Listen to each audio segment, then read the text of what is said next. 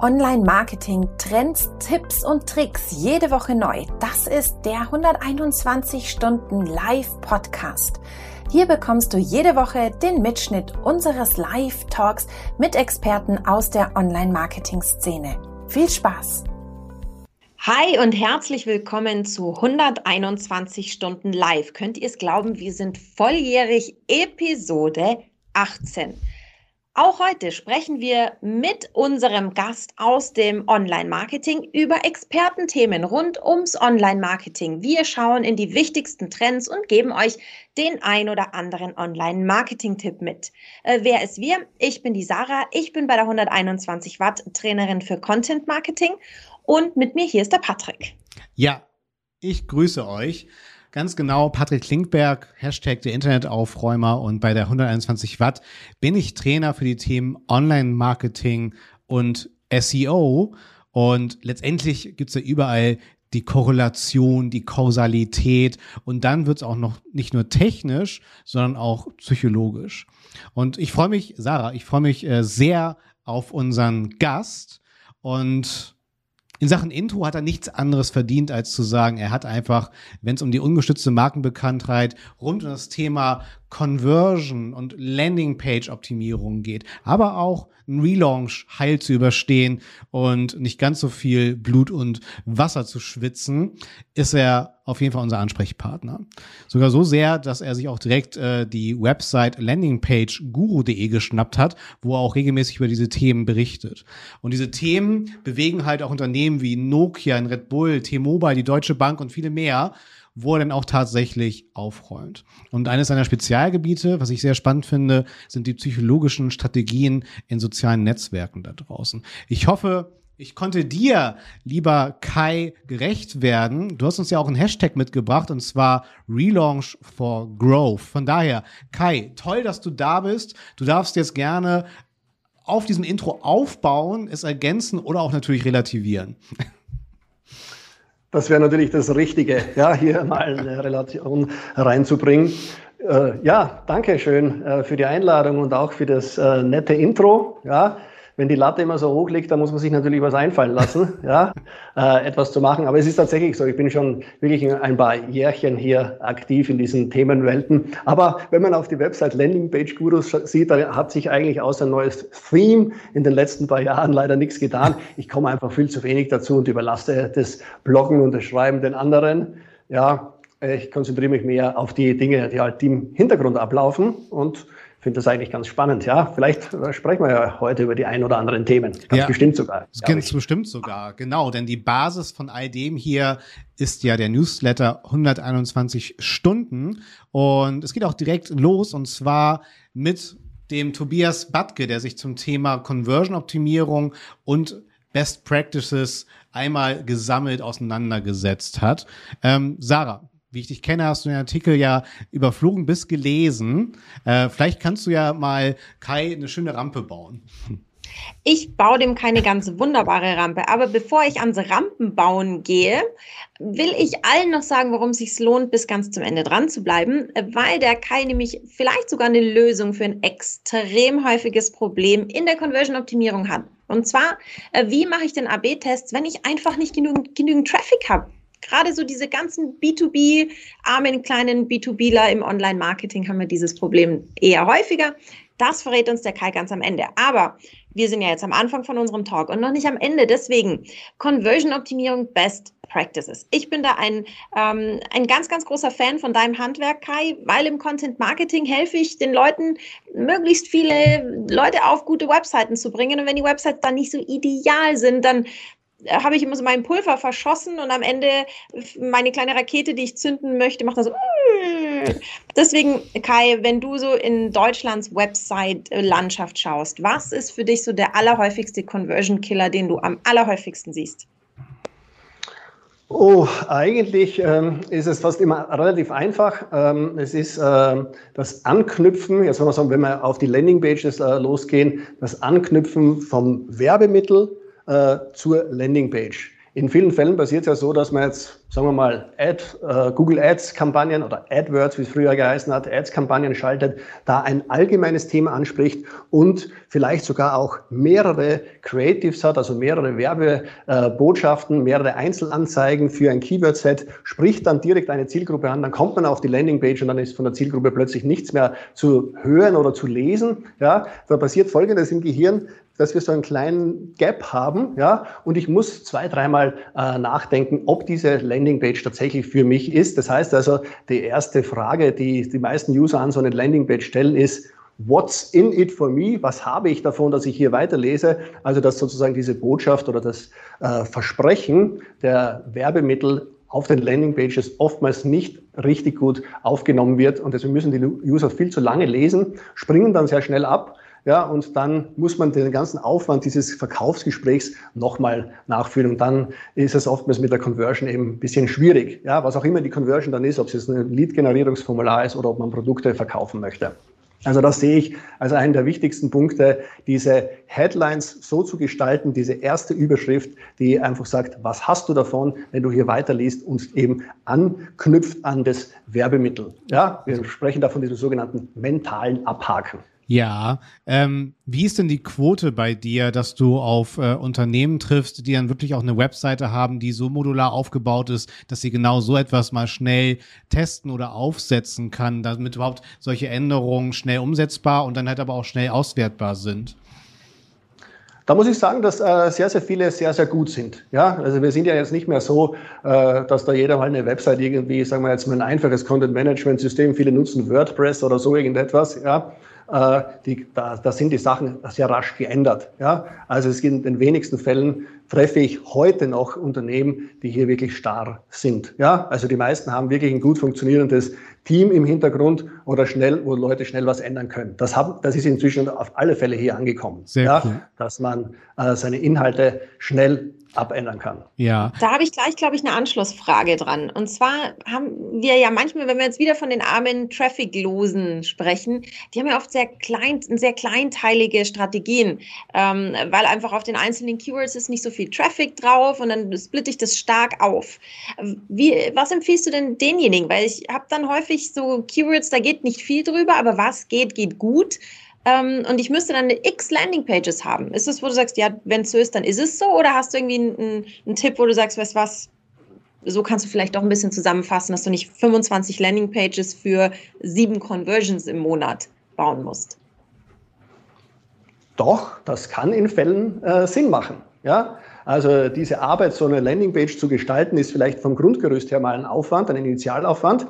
Aber dass die dann äh, schnell dynamisch äh, abgeändert werden kann, das ist natürlich eine, eine wichtige Sache. Und gerade wenn man klein ist und äh, eine kleine Website hat, hat man ja die Möglichkeit, mehrere Landingpages zu bauen, die zwar sehr ähnlich aufgebaut sind, aber immer diesen roten Faden eben durchziehen. Also meine Empfehlung ist, in vielen Fällen, muss, hängt natürlich immer wieder ein bisschen vom Case ab, die wichtigsten Seiten, deine wichtigsten Produkte äh, durchaus für mehrere Zielgruppen zu machen. Das sieht man auch, äh, wenn man sich vernünftige äh, Bücher oder Leitfäden so rund um Ad-Planung ansieht. Es geht direkt fokussiert auf die Zielgruppe. Genau diese ganzen Social-Media-Themen haben ja genau diesen Fokus, die Personen individuell rauszuziehen. Zeig mir den HSV-Fan, der um die 35 ist und der auch noch gern Blumen mag oder so irgendetwas. Ja? Und für die Leute haben wir das. Das ist ja genau der Gag äh, den uns Google, Facebook und diese ganzen äh, Plattformen eben anbieten, dass ich nicht mehr so wie, wenn ich sag mal so Werbung auf RTL oder ARD, ZDF machen müsste, ja,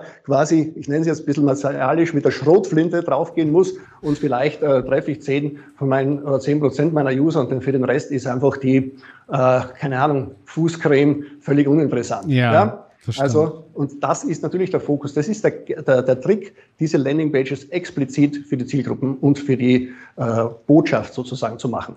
Aber spannend. Das heißt, äh, ein Conversion-Aspekt ist halt auch tatsächlich mal auch die Ads-Konten zu beleuchten, wie generisch oder wie spezifisch sie dann tatsächlich auch demografisch, soziografisch ausgerichtet wurden. Also, dass sich das halt auch nochmal entsprechend aus, aufsplittet zum Wohle der Creatives und der Landing-Pages dann dahinter.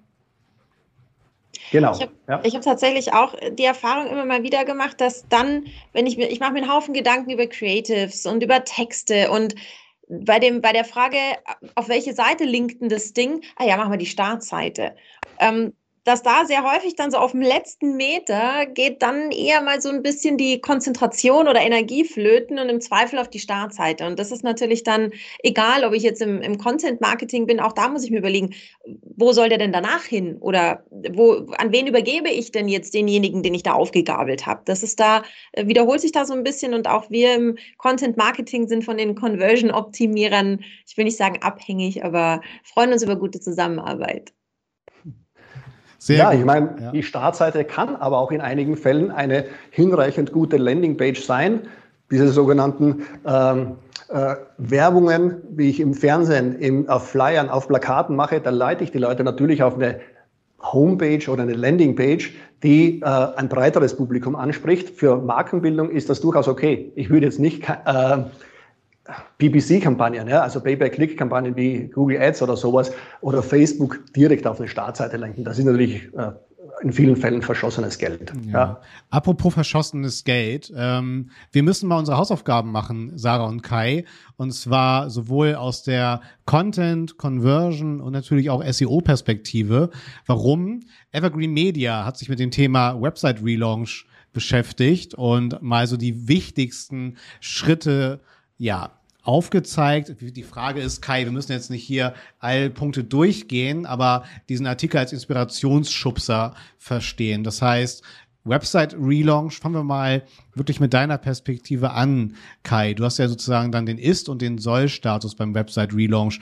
Was ist denn so das Erste, was in deinem Kopf aufploppt und womit assoziierst du das Wort Website Relaunch? Ja, das Erste, was mir aufpoppt oder was ich sehr oft sehe, auch was in den meisten Blogposts oder so geschrieben ist, ist so ein Leitfaden, was man alles machen muss.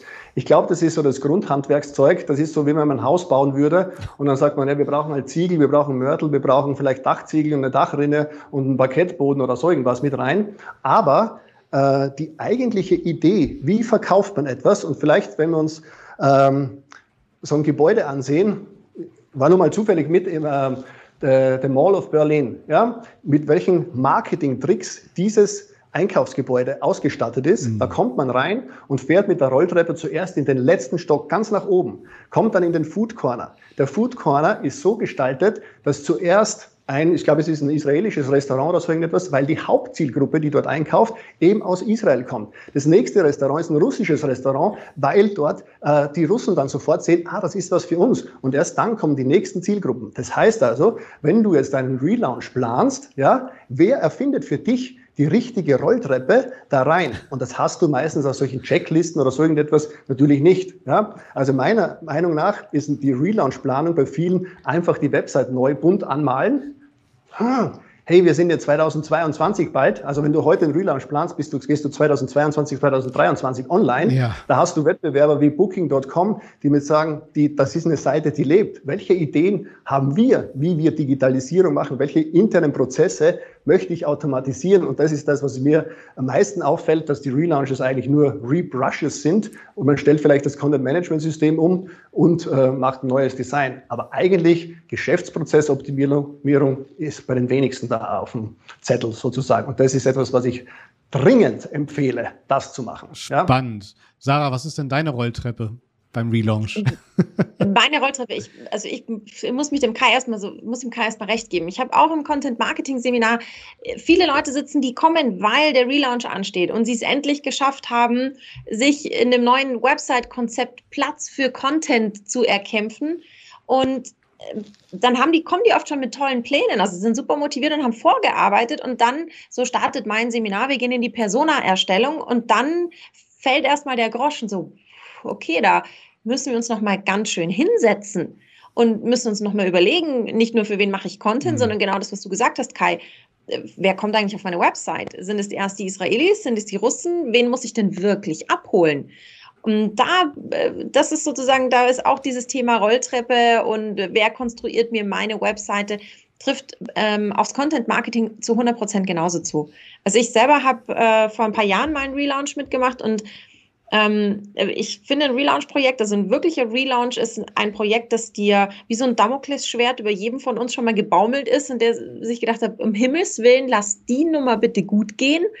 Und auch da ist es so, dass dann leider manchmal so ein bisschen vorausgeeilt wird, weil es ist eh so viel zu tun und jetzt nochmal zu den Grundlagen zurück und nochmal die ganzen Basics in Frage stellen, der Schritt wird häufig übersprungen und dann kann es natürlich kein ordentliches Konzept mehr geben oder wie, wie sind so eure Relaunch-Erfahrungen? Ich meine, Kai, du bist der Profi, aber Patrick, wie ist bei dir Relaunch? Ah, ich glaube, Rekord waren mal äh, über sechs Jahre, sodass dann halt auch das Frontend wieder angepasst wurde an die neue Ära, die dann mittlerweile eingeläutet wurde. Also unfassbar. Und was bei mir sofort assoziiert wird, ist halt natürlich die, die Sichtbarkeit mindestens zu halten, aber natürlich zu verbessern. Das heißt, ich mache erstmal von allem Backups, damit ich die alte Architektur ablegen kann, eine neue Architektur mit eurem Wissen entsprechend aufgesetzt bekomme und dann aber halt ein Weiterleitungskonzept benötige, so dass halt die alte Architektur vernünftig und logisch auf die neue weitergeleitet werden kann, damit da halt keine Leeren und Fehlerseiten passieren, damit die gesamte aufgebaute Autorität halt entsprechend dann sich einfach weiterentwickeln kann. Das wird halt auch in von äh, zehn Schicksalen begegnen berücksichtigen 8,5 das nicht. Sagen wir 8. Ich bin optimistisch, aber die Quote ist halt noch sehr gering. Patrick, äh, nicht Patrick Kai, wie ist es bei dir? Wenn ich zu dir komme mit einem, mit einem Relaunch-Projekt, das jetzt ansteht, sagen wir mal, ich habe Budget und ich habe und ich habe Zeit. Das ist jetzt mal noch nicht das Problem, das ja schon mal viele ne? erstmal das haben. Das ist ja unrealistisch, ja. Gut, wir, wir sind jetzt bei Wünsch dir was. Ich bin jetzt bei Wünsch dir was und komme zu dir, lieber Kai, und sag du, ähm, das ist meine Seite, ich würde gerne relaunchen, willst du mich begleiten? Und du bist ein netter Mensch, Kai, und sagst, ja klar will ich dich begleiten. Wie starten wir in dieses Projekt? Also wenn ich mich jetzt mit dir zusammen hinsetze und sage, wir gehen jetzt einen Relaunch an, vielleicht hast du so ein paar Tipps für alle, die dich nicht an ihrer Seite haben. Wie geht man da so Schritt für Schritt vor? Was sind die Basics, bevor ich mir überlege, ob der Header blau oder grün sein soll? Ähm, ganz genau, ja. Was sind die Basics? Im Wesentlichen sind es äh, vier Teilbereiche, die man hier abarbeiten äh, sollte, meiner Meinung nach. Das ist zum einen, ich beginne gern mal mit, wenn wir gehen davon aus, dass das Business-Konzept schon mal steht, ja, was wir auf der Webseite machen wollen. Äh, dann machst du natürlich jetzt mal eine Usability-Analyse. Wo sind aktuelle Hürden? Was gibt's denn da schon auf der Website? Was, was, wo sind die Probleme, die wir jetzt haben? Was hindert Kunden davon, äh, uns äh, eine Anfrage zu schicken oder Produkte zu kaufen? Das Ganze muss ich dann natürlich auch in meinen SEO-Bereich einbinden. Das ist ja auch ein gewisser Wert. Ja. Gerne spreche ich da von diesem sogenannten Digital Asset Value. Welchen Wert hat meine Seite jetzt bei den Suchmaschinen? Ja. Wir sehen es ja auch, einige Werkzeuge wie Write, auch äh, von Systrix ist das gekommen. Ich glaube auch bei äh, Search Metrics und so weiter kann man das, diesen Website-Wert monetär darstellen. Wir reden also nicht mehr von dieser Sichtbarkeit, die eine reine SEO-Metrik ist, die für die SEOs interessant sind, aber für die, die das Geld rein investieren, die wollen wissen, was ist die Webseite wert. Ja, und da sind wir gleich bei ein paar hunderttausend Euro. In vielen Fällen, das wissen die meisten gar nicht. Ja, und dann muss ich wissen, welcher Content ist wichtig. Also komme ich schon zum dritten, nämlich zu so einem Content-Audit um festzustellen, welchen Content muss ich denn überhaupt in die neue Seite mitnehmen. Ja, und was kann ich denn getrost vergessen? Äh, um das äh, sich genau anzusehen. Und dann würde ich natürlich auch auf die Conversion Rate Optimierung eingehen, dass ich mir hier ein Konzept überlege, wie verkaufe ich aus diesen einzelnen Profit Windows, ja, den einzelnen Website Themenbereichen. Ja, und das Ganze, da können wir noch eine Klammer drüber machen. Das mache ich dann auch noch für die ganzen Wettbewerber oder zumindest für die wichtigsten mit einer Wettbewerbsanalyse. Und dann hat man schon äh, sehr, sehr gute Ausgangsbasis. Äh, sowas dauert in der Regel ja, je nachdem, wie groß man ist, man kann auch viele Tools einsetzen, aber da würde ich mal so zwei Monate bis vielleicht so bei größeren Seiten ein halbes Jahr anberaumen für so etwas, was man da machen möchte. Wenn du eine kleine Website hast, hast du das von Umständen in ein paar Tagen erledigt. Ja. ja? Das ist sicherlich eine gute Basis. Und dann geht es meistens daran, und da habe ich gesehen, äh, was viele dann brauchen noch, ähm, wie mache ich denn eine, eine vernünftige Ausschreibung? Ja? Was muss ich denn meiner Agentur mitgeben und wie wähle ich dann eine Agentur aus, mit der ich zusammenarbeiten möchte? Und da macht es durchaus Sinn, dass man sich zusätzlich Leute aus den einzelnen Fachgebieten holt, die dann nicht die Umsetzer sind. Ja? Also das ich sehe das sehr, sehr oft. Die meiste Anfrage oder viele haben das Problem, die richtige Agentur auswählen, das richtige Content-Management-System wollen viele schon vorher auswählen, weil das ist oftmals der Grund für einen äh, Relaunch, dass sie es nicht machen wollen, weil das Typo 3 so schlecht ist. Jetzt wollen sie lieber auf irgendwas Headless rübergehen, aber die anderen kommen gerade vom Headless und sagen, lass uns lieber das Typo 3 machen. Unterm Strich, um es ganz kurz zu machen, äh, das Content-Management-System, das man verwendet, ist, sage ich jetzt mal, ist ein bisschen flapsig, zum großen Teil egal. Wenn du einen hast, der das gut kann, das CMS, dann kann der dir alles machen. Ja, oder sie, möchte nicht äh, rumgendern. Haben wir auch einen schönen Bericht dabei über das äh, Gendern bei Ad Creatives und so weiter. Ja? Also das sehe ich als durchaus als eine Herausforderung, wie wähle ich eine vernünftige Agentur aus, weil das sind auch groß mal, äh, bei vielen die Probleme, ich komme mit den Entwicklern dort nicht mehr zusammen. Ja? Aber es sind dann oftmals eigene interne Projektmanagement-Skills. Ja.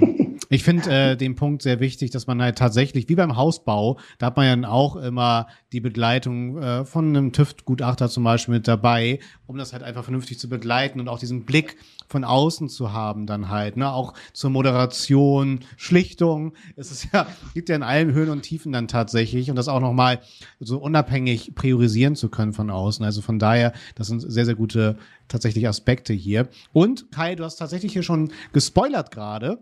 Und zwar, wenn wir jetzt hier auch unsere Zuschauerinnen und äh, Zuhörerinnen ansprechen, dann sind wir halt auch genau bei diesem Thema. Und zwar, äh, oh, Sarah hilft mir bei der Aussprache, äh, Agora Pulse. Agora Pulse hätte ich gesagt, Sehr ja. gut. Social Ads. Genau. Hilft hilft mir gendern bei der Steigerung meiner Ad-Performance. Und weißt du, Schönes sagen wir es nochmal von Agora Pulse. ja, sehr, sehr gut. Ja, wer hat denn von euch damit schon Erfahrungen gemacht? Ähm, Sarah, ich weiß auf jeden Fall, dass du dich auf dieses Thema sehr gefreut hast, weil du die Ergebnisse sehr spannend findest. Vielleicht magst du ja mal anfangen. Absolut, absolut. Also ich oute mich jetzt. Ich hoffe, die Feministen und oder die, die etwas feministischeren Frauen unter meinen Kolleginnen schimpfen mich jetzt nicht. Aber ich war ganz anfangs, als das losging mit dieser Präsenz des Genderns, war ich so ein bisschen ehrlich jetzt, das macht es noch komplizierter zu lesen. Der denkende Mensch ändert seine Meinung. Ich habe meine Meinung dazu geändert, weil ich, wenn wir jetzt von mir ganz persönlich, ich spreche von mir, sage, dass es Zeit ist, dass die ähm, Sprache dem Zeitgeist folgt. Und auch wenn es ein bisschen unbequemer jetzt ist. Das ist meine ganz persönliche, individuelle Meinung dazu. Und ähm, im Content Marketing kann ich dir zum Beispiel, da werde ich auch gefragt, gendern, ja, nein, da sage ich, kommt drauf an. Es kommt drauf an. Es kommt drauf an, was möchtest du auch sagen? Was ist deine Policy? Ist es dir vielleicht wichtiger, ein Statement zu setzen und zu sagen, ich gendere, ob meine Zielgruppe damit äh, sofort warm wird oder nicht?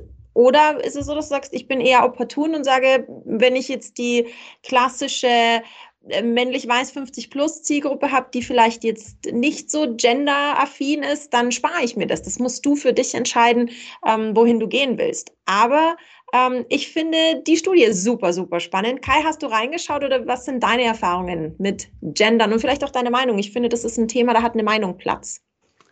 Ja, ähm, die Sache ist äh, die, wie allgemein ich etwas machen möchte. Wie vorher schon angesprochen, wenn ich natürlich direkt die Zielgruppe anspreche, ja, habe es ja eingangs gesagt, mach äh, von mir aus auch 20 Landingpages für die unterschiedlichen aber Bedarfe. Ja, also in vielen Fällen ist der aktuelle Bedarf ein stärkerer Motivationstreiber als nur, wer bin ich? Ja, ob ich jetzt Mann oder Frau bin. Kann sein. Ich glaube auch, dass dieses Thema, was da äh, in dem Blogpost äh, angesprochen worden ist, dass das eher die Neugierde weckt. Ja? Weil wir kennen das ja ganz aus diesen ganzen Nine Gag, Buzzfeed und diesem ganzen Zeug, ja, zehn Geheimnisse, das Frauen im Bett machen, was Männer nicht wissen dürfen, ja, äh, wenn sie nicht zu Hause sind oder sowas. Und da klickt natürlich jeder drauf, weil ich als Mann möchte ja auch gern wissen. Und dann kommt als super Geheimnis, die, die Frauen äh, essen Chips und krümeln im Bett rum, wenn der Mann nicht zu Hause ist. Naja, sehr lustig, ist aber nur ein Clickbait im Endeffekt. Und die Frage ist, wie kann ich es wirtschaftlich für mich verwerten? Die, diese äh, Content schleudern, sage ich jetzt mal, die, die halt uns äh, 100.000 Cookies setzen möchten, für die ist dieser Zweck erfüllt. Aber ob dann tatsächlich nur durch das Gendern ich mehr Verkäufe oder ein höheres Lead äh, generieren kann, ist wirklich sehr stark abzuwägen. Ich glaube, dass die Motivationsfaktoren ähm, anders gelagert sind in vielen Fällen. Ja, aber es gibt trotzdem große Unterschiede. Äh, welche Bilder verwendet man auf Landingpages, wenn die Zielgruppe eine Frau ist oder ein Mann? Ein Beispiel, das ich gerne bringe, äh, ebenso vielleicht kennen Sie eh einige schon von den Partnerbörsen. Ja, machst du eine Landingpage für Männer äh, oder eine Landingpage für Frauen? Was soll ich da oben für ein Bildschirm verwenden? Ja? Und vielleicht auch zu mitraten, was wollen die Frauen gerne sehen? Die wollen natürlich ein Bar sehen. Ja? Und dieses Bar soll sich auch an einem Strand äh, aufhalten, aber nicht an einem Strand im Süden, ja, wo es heiß und feurig zugeht, sondern es ist eine Partnerbörse für längere Beziehungen. Und deswegen muss der Strand in Skandinavien sein, weil das für uns Ruhe und sowas äh, ausstrahlt, oder zumindest für die Frauen. Und die melden sich dann eher an und haben, äh, schließen längere Abos ab. Wenn ich diese Landingpage einem Mann zeige, sagt er, das ist langweilig, ja, weil der hat eine andere Intention. Also bei den Männern haben wir bessere Erfolge, wenn wir sozusagen die ganze Spice Girls Galerie hier aufstellen, ja, die dunkelhaarige, die rothaarige, die Sporty Spice und das Küken, damit der eben von seiner Grundintention her sagt, Varianz. Hier habe ich die Auswahl und dadurch ist die Conversion Rate größer. Wie das jetzt moralisch einzuordnen ist, sei dahingestellt. Ich kann es jetzt nur aus der Conversion-Sicht sagen, dass das einfach so Beispiele sind, wo ich explizit auf Kaufmotivatoren äh, eben losgehe. Ja, ja, absolut. Ich meine, Internet und Moral, ich meine, das ist schon eine lange Geschichte ja. für sich.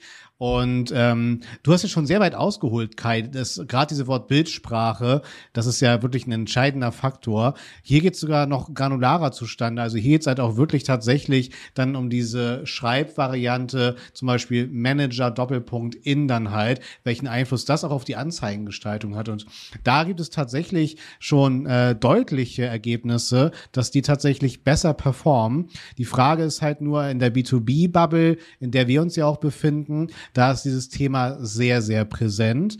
Das Thema der, der Gleichberechtigung, der äh, Achtsamkeit, das ist auch im Endkundensegment entsprechend präsent. Und das siehst du dann auch wiederum gerade im E-Commerce, wie das dort erzählt wird. Ich sehe aber tatsächlich im klassischen E-Commerce noch nicht diese sehr äh, gerade überall besprochene Gender-Thematik, wie bei uns tatsächlich im B2B-Umfeld. Von daher glaube ich, was Saya auch meinte, das ist ein Prozess, das muss sich entwickeln. Und das kann ich auch nur unterschreiben. Ne? Also schon bevor meine Tochter geboren wurde, äh, war ich da der Meinung. Aber jetzt merke ich natürlich, wenn ich ein Kinderlied nach dem anderen gerade vorsinge, was da drin eigentlich so an Geschichten erzählt wird. Ne? Auch sehr, sehr spannend. Aber diese Ads-Thematik, äh, die will ich auf jeden Fall weiter beobachten, wie sich das noch weiterentwickeln wird. Also sehr, sehr spannend. Ja, cool. Danke für die Insights. Und ja, Datingportale sind immer wirklich so das beste Beispiel, ne? wie man da mit einer Wortbildsprache arbeitet dann halt. Ne? Okay.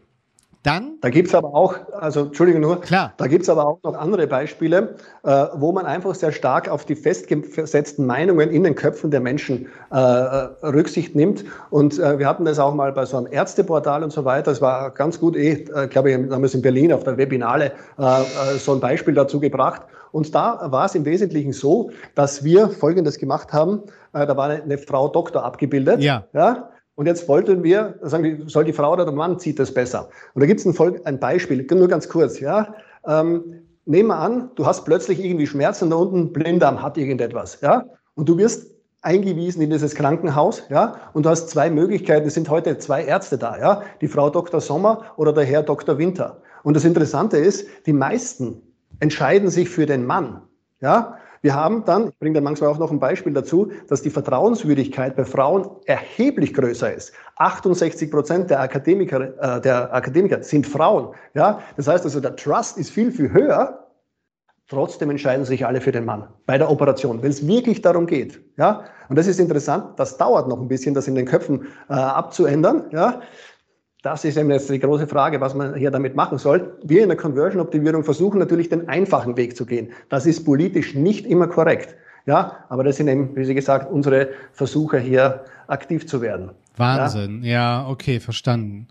Ja, und dann wollen wir jetzt noch mal äh, vom Großen in, ins Kleinere gehen. Und zwar, Sarah, du hast es ja auch schon anfangs angeteasert tatsächlich. Und das finde ich immer ein sehr schönes, äh, gangbares Stilmittel tatsächlich, wenn wir das Ganze mal jetzt vom, von den großen Möglichkeiten, wo auch noch die Ressourcen da waren, mal versuchen runterzudrosseln. Und jetzt geht's halt in unserem Deep Dive um Webseiten, die halt nicht genügend Traffic haben für aussagekräftige AB-Tests. Und wie geht man da entsprechend vor? Und dieser Deep Dive, Kai, gehört ganz dir. okay, alles klar.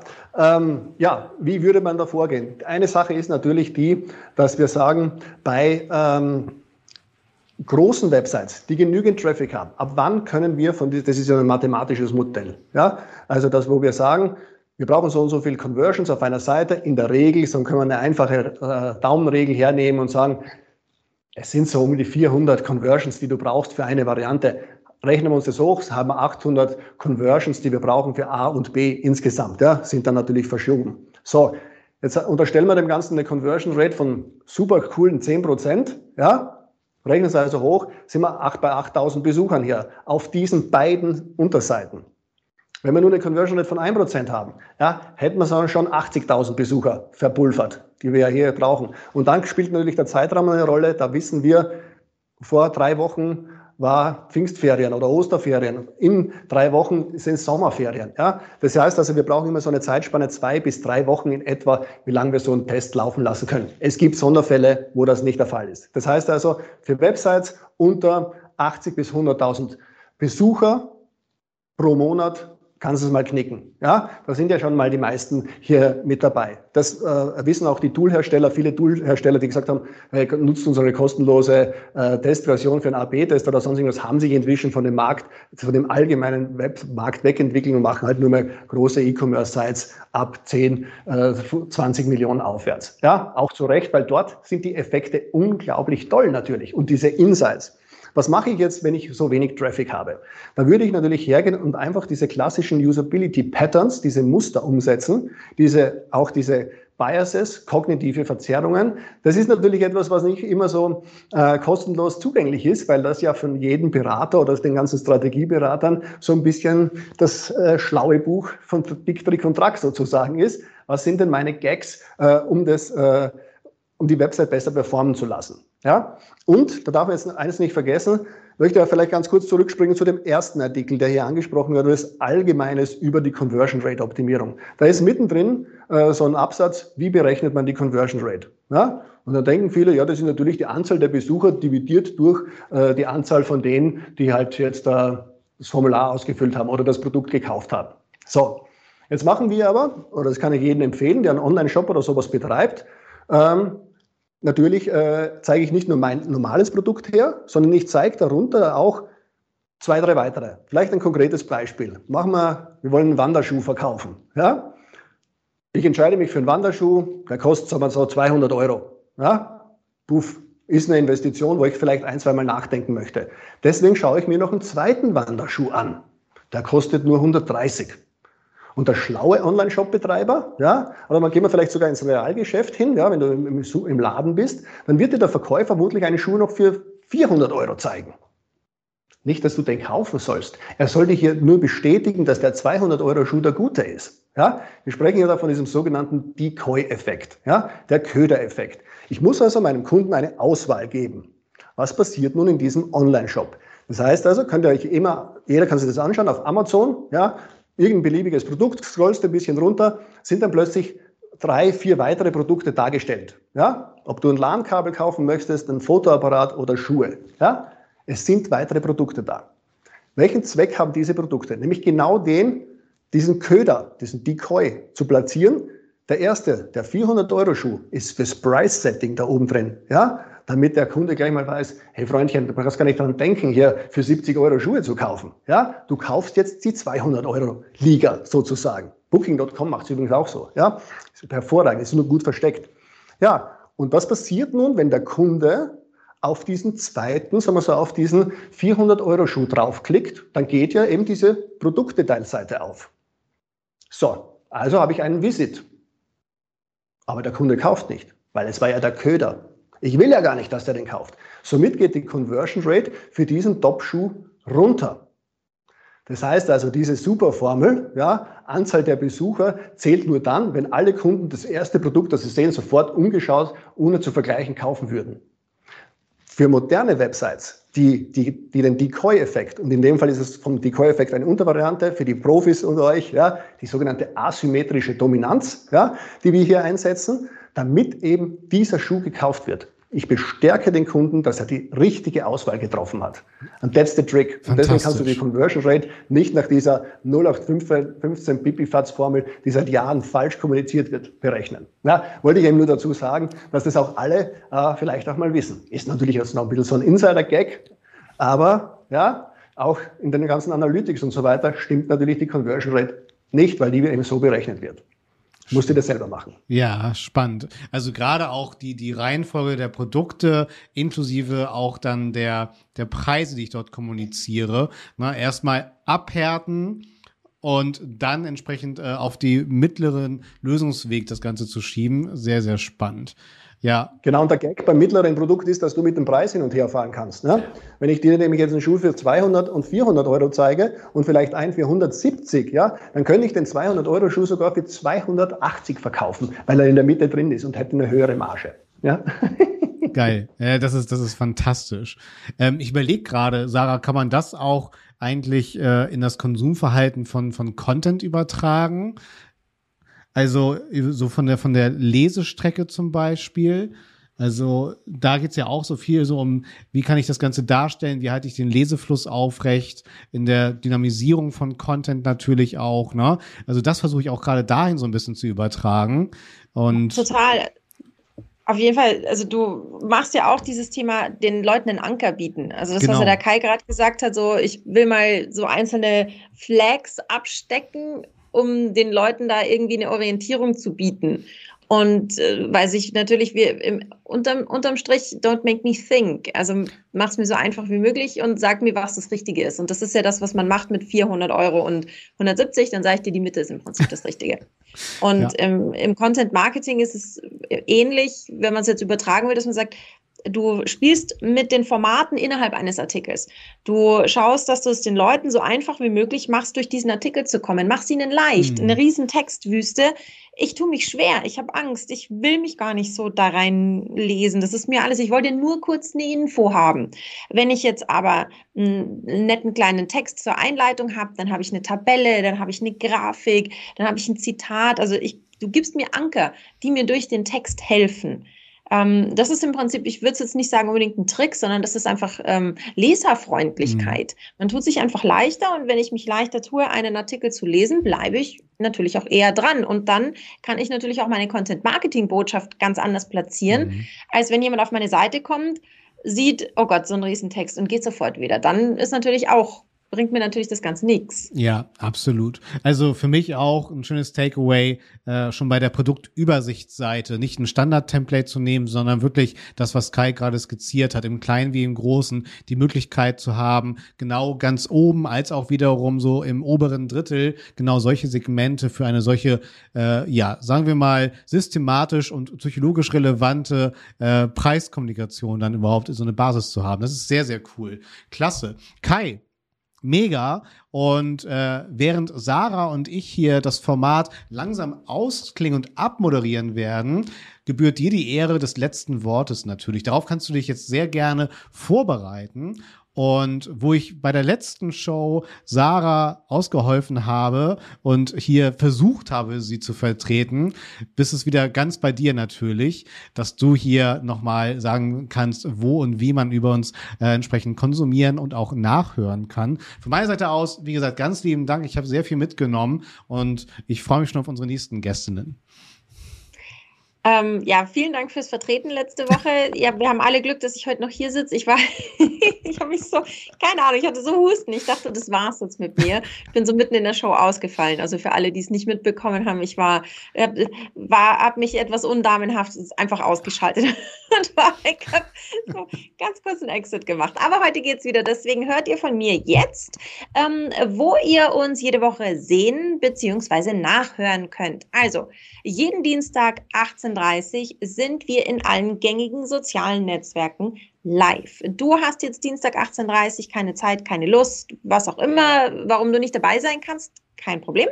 Du kannst uns auf allen gängigen Podcast-Portalen nachhören. Also wir machen aus diesem kompletten Videotalk einen hübschen kleinen Podcast und laden den auf allen gängigen Podcast-Portalen hoch und freuen uns natürlich, wenn du zumindest mit den Ohren dabei bist, wenn du mir schon nicht wie jetzt letzte Woche beim Husten zusehen willst. So, ich freue mich sehr. Es hat mir mega Spaß gemacht. Ich sage von meiner Seite schon mal Tschüss und übergebe an den Kai. Ja, auch von meiner Seite. Ciao und wichtig bei der Conversion Rate Optimierung, da kann man immer auch auf äh, den moralischen Pfad mal links und rechts abwenden. Deswegen meine Empfehlung, bleibt auf der guten Seite der Macht. Und damit auf Wiederstream.